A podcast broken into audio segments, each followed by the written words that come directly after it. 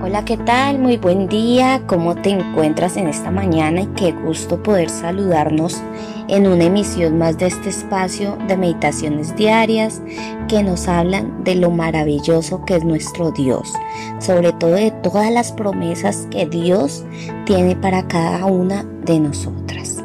Y con este pensamiento te doy la más cordial bienvenida a este espacio y el título de la meditación del día de hoy es Sé sabia. Leo en Proverbios 3:17.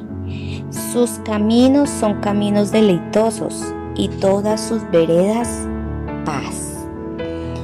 La segunda parte de Proverbios 3 nos habla de la necesidad de hallar sabiduría y en el versículo 13 se nos dice, Bienaventurado el hombre que haya sabiduría y que obtiene la inteligencia.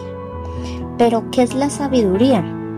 En Proverbios 1.7 vamos a encontrar la respuesta. Y dice, el temor del Señor es el principio de la sabiduría. Los necios desprecian la sabiduría y la instrucción. Es claro entonces que lo primero que debemos hacer para ser sabias es temer al Señor. Pero el temor del Señor no es como el temor que tiene un niño cuando se acerca a su padre furioso, con miedo, eh, cuando sabe que lo van a castigar. Esto es algo con lo que muchos relacionan el temor de Dios debido a que durante su infancia fueron víctimas de violencia intrafamiliar ese temor basado en algo incorrecto. Y es el miedo lo que un padre gana cada vez que golpea a su hijo sin razón y es diferente al temor que debemos tener a Dios. Entonces hay que tener claro que el temor a Dios no es tenerle miedo, no Señor, es diferente a eso, a eso cuando yo le digo, les doy ese ejemplo de ese niño que tiene temor cuando un padre lo castiga. No es así el temor que le debemos tener al Señor, es diferente. Tenemos, tenemos que temerle a Dios porque sabemos quién es Él y cuán grande y poderoso es Él. Por eso le obedecemos, por eso le honramos, por eso le servimos. Es un temor que está lleno de admiración y agradecimiento a Él y de una obediencia a sus mandatos.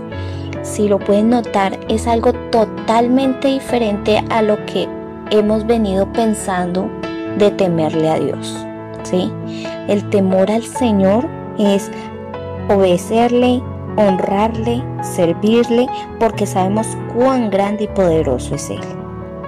En Proverbios 8:13, aquí para finalizar, la palabra del Señor dice que el temor de Jehová es aborrecer el mal, la soberbia y la arrogancia, el mal, camino y la boca perversa aborrezco. Hoy te quiero invitar a que guarda la sabiduría en tu corazón Teme a Dios y guarda sus caminos y su palabra. Bueno, con esta meditación termino el día de hoy. Yo hoy te deseo que tengas un excelente día. Gracias por tu compañía. Recuerda compartir este audio y recuerda que nuestra cita es mañana aquí en nuestro devocional para damas. Dios te bendiga. Chao, chao.